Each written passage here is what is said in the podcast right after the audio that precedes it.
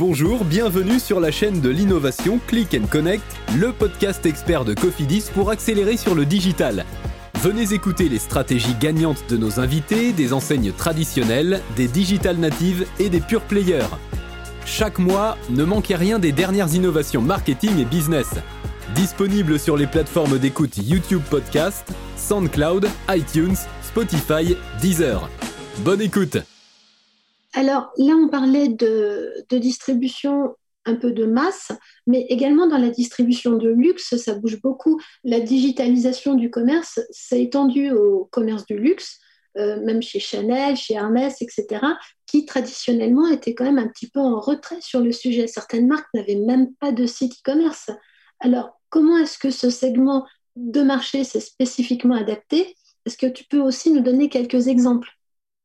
Alors, euh, bah là, on est sur une longue histoire hein, qui fait de nombreuses vagues depuis de, nombreuses décennies dans le monde du luxe. Hein. Euh, il y a un petit rappel historique hein, euh, pour pourquoi les marques de luxe ne voulaient pas aller sur Internet. C'est que, bah, par définition, Internet n'est pas réservé à quelques-uns. Le luxe doit, l'être, par contre. Et donc, bien évidemment, Internet est l'Internet de tout le monde. Donc, on avait déjà une antinomie complètement entre ces, méthodes de distribution. Euh, maintenant, euh, le, luxe a bien dû euh, changer son fusil d'épaule. Et, parce que ben, aussi le luxe a commencé aussi à se soucier de, ses clients, hein, puisque jusqu'à une époque assez récente, jusqu'à fin des années 2000, le produit était au centre. Et depuis les années 2000, euh, euh, eh bien, dans, le luxe contemporain, le, client a été aussi quand même remis au centre à la place du produit. Donc certes, le produit reste important, mais euh, on va prendre en compte le client. Attention, on n'est pas dans un marché d'offres et de demande, hein, euh, mais, mais, euh, mais on sait qu'on a des clients et donc on va faire en sorte de quand même de répondre à leurs besoins. Et donc, bien évidemment, cette distribution euh, sur Internet, le fait d'être présent et de vendre sur Internet va répondre à ce besoin et au risque de, de toute façon d'être coupé complètement des nouveaux usages, des nouveaux comportements consommateurs, des nouvelles générations et des nouvelles manières d'acheter. Donc, on a, en fait, c'est pareil, hein, on n'a pas trop le choix.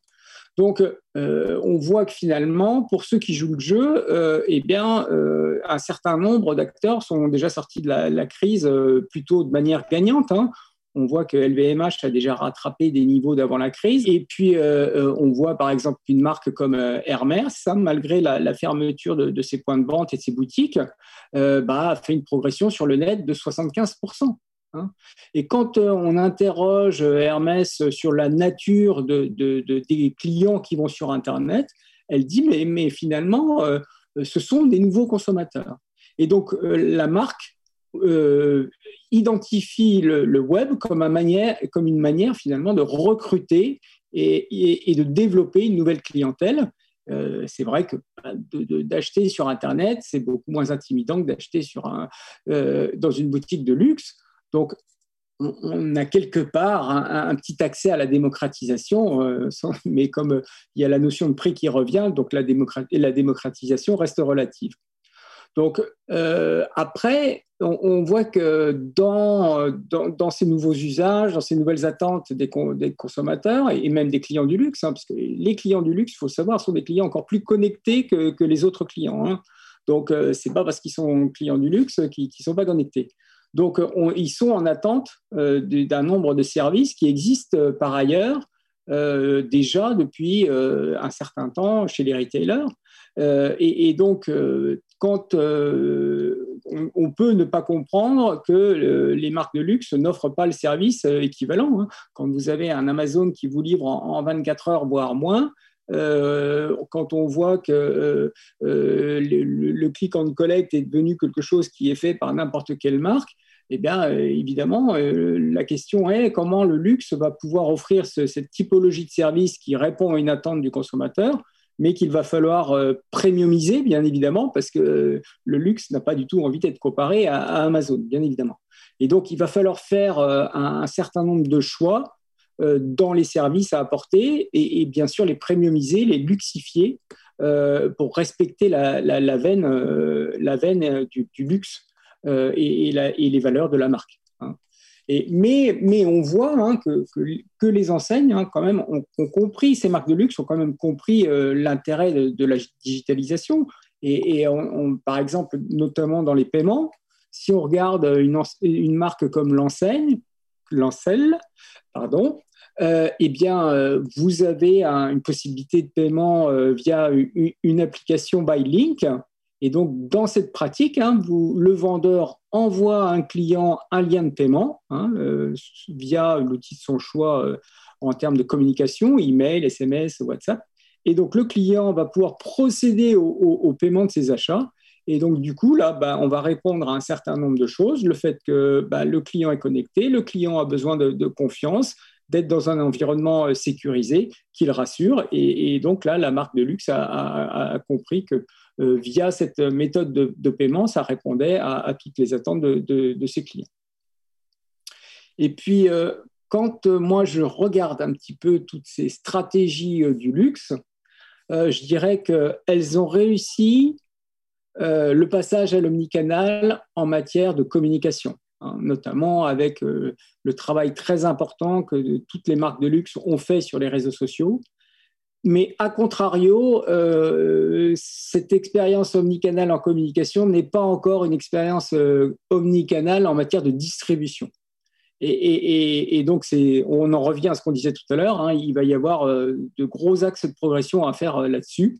Et dans les axes de progression, je pense qu'il faut repenser effectivement complètement le rôle euh, le rôle du, vendeur, hein, du, conseiller de vente en, point de vente premium ou luxe, euh, et, euh, en, intégrant bah, de nouvelles fonctions, bien évidemment celles qui sont en lien avec le live shopping, avec assistance, hein, pour faire de la vente à distance par exemple, ou pourquoi pas de nouvelles manières de vendre. Et, là, on a des marques assez innovantes comme l'horloger de luxe Hublot, Hein, qui lui a carrément inventé un magasin virtuel avec un, avec un vendeur physique, par contre, qui lui va rester constamment en lien avec le client pour le guider, l'accompagner dans son achat. Donc on voit que le, luxe aussi euh, offre un certain nombre de, services connectés en lien avec la digitalisation. Mais tous ces services connectés, finalement, euh, s'adressent à des clients connectés. Est-ce qu'ils ne s'adressent pas en priorité aux millennials? Parce qu'on parle beaucoup de cette génération euh, qui est aussi attiré par le luxe. D'ailleurs, euh, on parle de, luxe un petit peu accessible, même si je sais que ce n'est pas la terminologie que tu apprécies, mais quelle est ton analyse? Est-ce que c'est pour cibler directement les millennials qui vont être la prochaine génération vraiment de consommateurs à avoir? Et comment est-ce que les enseignes de luxe se concentrent finalement sur cette cible? Alors, oui, en fait, euh, alors juste un petit point. on avait échangé sur le sujet entre une marque de luxe et, une marque de dite de luxe euh, accessible entre guillemets. Euh, la, grosse différence, hein, elle, est sur l'histoire de la marque. Elle, est sur la, la, sélectivité de la marque, sur la sélectivité de son offre produit, de sa distribution, sur son histoire, sur son savoir-faire, sur l'artisanat. Donc là, on a une vraie marque de luxe. Et quand on parle de, marque de luxe accessible, hein, on, pense plutôt à des acteurs euh, venus des États-Unis, où évidemment la notion d'histoire est, différente. Hein. Euh, euh, il n'y a pas cette, notion historique comme on peut l'avoir nous en Europe. Et, donc des acteurs de luxe accessible comme Ralph Lauren ou d'autres, Coach qui est très à la mode ou d'autres, effectivement, eux n'ont pas du tout, ne, répondent pas du tout euh, aux, critères du luxe, ne serait-ce que dans leur manière de, distribuer leurs produits, euh, puisqu'elles n'hésitent pas à recourir à des soldes, à trouver leurs produits dans des outlets. Et évidemment, bah, ça, par exemple, c'est du basique, de choses qu'on ne retrouvera évidemment pas pour les marques de luxe. Et puis, euh, parler d'artisanat quand on parle de Ralph Lauren ou de coach, évidemment, ça fait sourire tout le monde.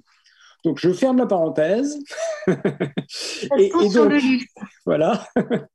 et, donc, euh, bon, évidemment, le, constat aujourd'hui, hein, c'est que 40 euh, bah, à 50% des consommateurs du luxe, hein, d'ici 2025, et 2025, c'est dans pas très longtemps, euh, seront des milléniums.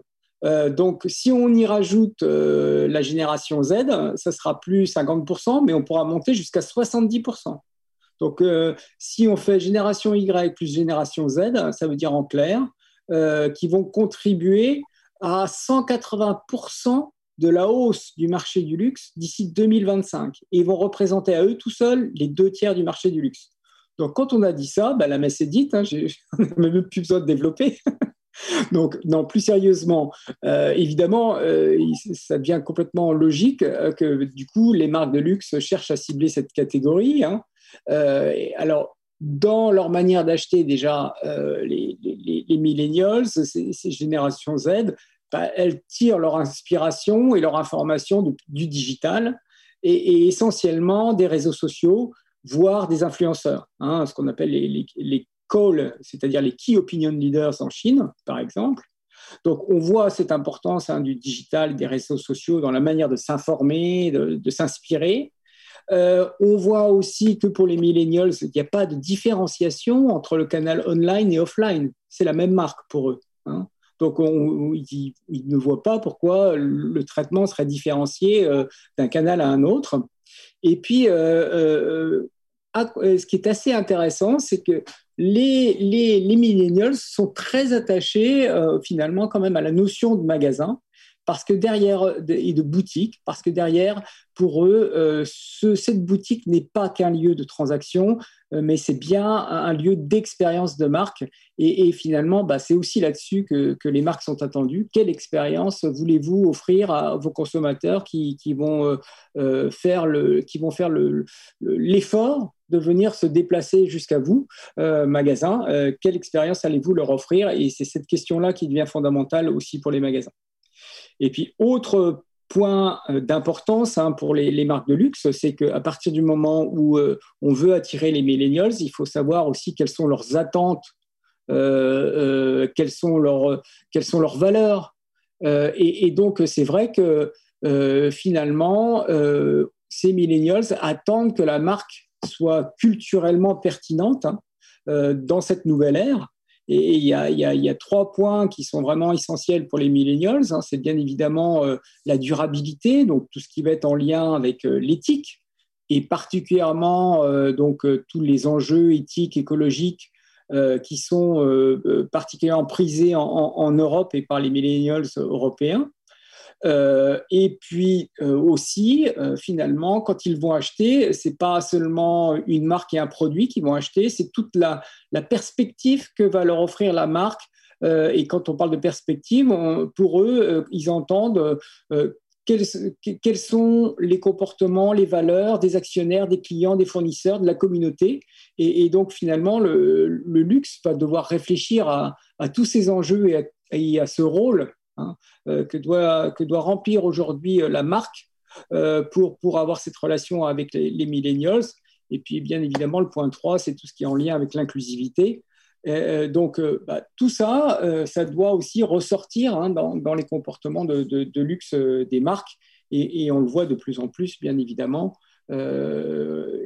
aujourd'hui dans, dans, les, dans les déclarations des, marques, dans leurs actes. Euh, aussi bien en termes de, RSE, d'engagement.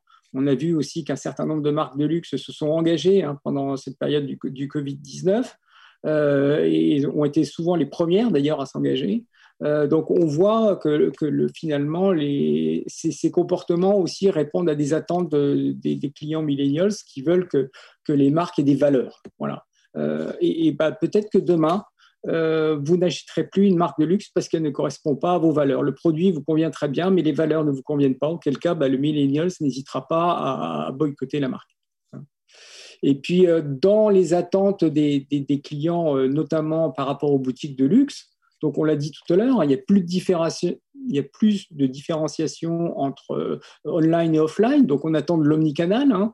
Euh, le fait de, pouvoir visualiser les stocks, le fait de pouvoir prendre des rendez-vous en ligne, euh, soit après pour avoir un rendez-vous en ligne ou en magasin.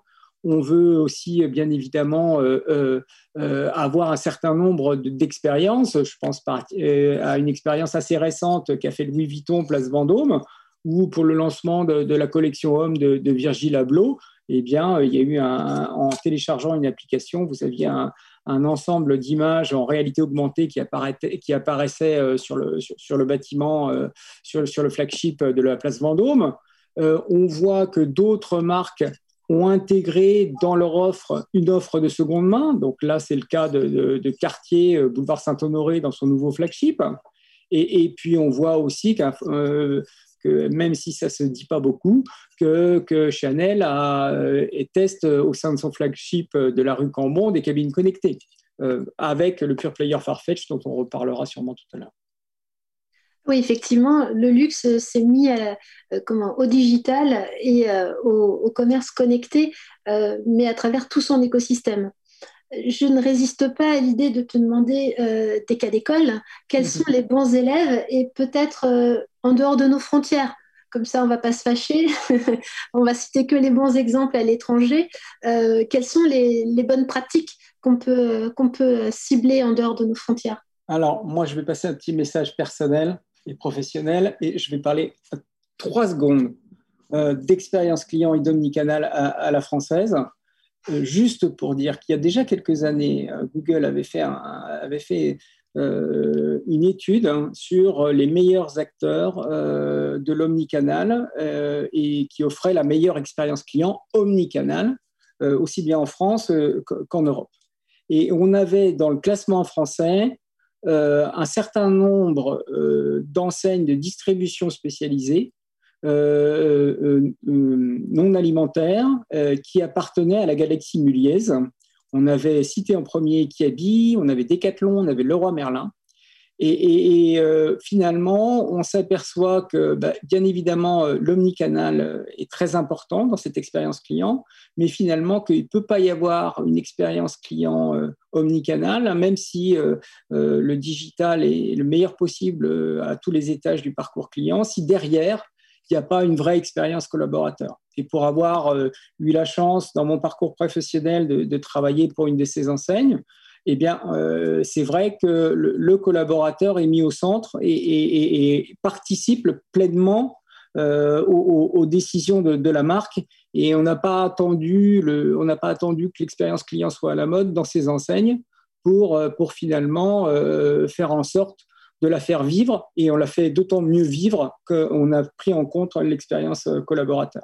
Donc, nous, avons, des bons cas d'école en France. oui, on a, on a des bons cas d'école en France. Alors après, euh, dans les autres euh, exemples assez intéressants à suivre, il y en a, la liste est, non exhaustive, hein. alors il faut choisir. Euh, bien évidemment, j'aimerais bien mettre Nike et particulièrement le House of Innovation, son, son flagship, évidemment dans les, en tête des expériences omnicanales, notamment connectées. Euh, déjà parce que, un, la marque a repris en main sa distribution. Finalement, elle fait un petit peu ce qu'ont ce qu'ont fait les marques de luxe à une époque. Hein. C'est-à-dire que pour être sûr de pouvoir euh, euh, faire vivre une expérience client omnicanal qui est celle de la marque, et eh ben, il n'y a rien de mieux que de reprendre sa propre distribution. Donc, ça, c'est, un conseil. et, et, et, on voit aussi, bien évidemment, que bah, ils ont, dans leur modèle de distribution, fait en sorte de développer leur leur site e-commerce. Ils sont sortis euh, de, ils sont sortis de chez Amazon. Hein, ils, refusent désormais d'être vendus euh, chez, chez Amazon, d'ailleurs comme, comme Ikea ou d'autres. Et donc, euh, Nike a repris en main aussi sa, distribution sur Internet. Et, ça marche de telle manière qu'aujourd'hui, ils en sont à 30% de leur vente, hein, ce qui est quand même assez exceptionnel. Et donc, bien évidemment, hein, après, ce qui, ce qui, est intéressant dans cette expérience omnicanal, c'est qu'elle va aussi être poursuivi complètement avec une vraie expérience client euh, connectée euh, dans le magasin House of Innovation. Et donc, je vous invite fortement à aller tous aller voir ce qui se passe dans, les Nike House of Innovation. Il y en a un sur les Champs-Élysées dès que ça réouvre. c'est tellement, c'est une expérience à nul autre pareil. Des applications, des conseils, de la localisation, une vraie, de la personnalisation, donc un certain nombre de choses attendues par, par les clients. Dans un autre, euh, dans un autre secteur, euh, celui du luxe, euh, on sait qu'on a un acteur historique qui a toujours été très en avance dans, le digital, qui, est Burberry, et, bien évidemment très en avance sur l'omnicanal. Et donc, ils ont développé aussi assez récemment un, nouveau service de messagerie premium hein, qui s'appelle Air Message, et, cette application, finalement, elle est dédiée aux clients fidèles. Hein. Euh, on reste dans l'exclusivité hein, euh, pour les meilleurs clients. Et, c'est une super app euh, finalement de, conciergerie. On va pouvoir permettre aux clients de faire des réservations euh, dans, le café exclusif de Burberry, de réserver une cabine d'essayage, de prendre rendez-vous avec un vendeur, de payer à distance. Et, bien évidemment, on voit derrière que Burberry mise complètement bah, finalement sur l'interaction et aussi le partage social. Hein. C'était l'une des premières marques aussi à inclure ses clients dans le partage social. Hein. il y a encore très peu de marques qui le font aujourd'hui, de marques de luxe qui le font. Et puis, euh, on a parlé tout à l'heure un petit peu de, on a parlé un petit peu de, Farfetch. Alors Farfetch, pour ceux qui connaissent pas, c'est un pure player du luxe. Et, euh, il a une caractéristique particulière, c'est que son fondateur, José Neves, euh, croit totalement à la complémentarité, à l'hybridation du e-commerce avec le magasin physique. Et, donc, euh, il, a, il avait cité, il a dit une phrase euh, qui finalement un peu une valeur, valeur d'exemple de, de, ses croyances. Il a dit le magasin doit pouvoir permettre d'apporter des datas aussi bien que sur le web. Finalement, c'est le cookie offline qui devient la boucle entre présence en ligne et offre omnicanal complète, apportant ainsi une technologie qui augmentera l'expérience client en magasin et dans son ensemble. Et ça, c'est un, président d'une marketplace, euh, donc d'un pur player de luxe, qui le dit. Hein. Donc, euh, vous voyez, il y a même des, croyances qui font que bah, dans les pure players, on croit vraiment à l'hybridation du modèle. Et, comme euh, il n'est pas seulement dans le déclaratif, hein, il est aussi dans, dans l'action, ils ont racheté un multimarque de luxe en Angleterre qui s'appelle Brown, et qui vient d'ouvrir qui va réouvrir un, un, nouveau, un nouveau magasin sous une forme de, de nouveau concept, donc avec une offre mode, joaillerie, gastronomie, culture, avec vraiment du, digital inside, hein, avec euh, vraiment le, fait que le, parcours online et, et, offline devient complètement omnicanal et devient complètement lié. Hein. Euh, via notamment le, vendeur connecté, euh, l'application mobile, euh, des miroirs connectés. Il y a bien évidemment de la personnalisation derrière, hein, c'est aussi ça une des clés. Du serviciel, hein, on, on, a, on, des conseillers en style. Du sensoriel, on a une offre de restauration. Et donc finalement, bah, on a de l'émotionnel. Et puis tout ça, ça crée de l'expérience. Et finalement, bah, c'est tout ce qui sera rattaché au, magasin de demain et tout ce qu'attendent les, clients pour que justement ça justifie leur déplacement en magasin. Jérôme, merci beaucoup pour, euh, toutes ces informations. Tu m'as donné envie hein, d'aller euh, en Chine visiter les magasins Burberry, euh, à New York ou à Paris pour aller visiter les nouveaux magasins de Nike, ou encore à Londres, donc pour visiter ce, ce magasin repris par Farfetch que je ne connaissais pas du tout. Merci beaucoup.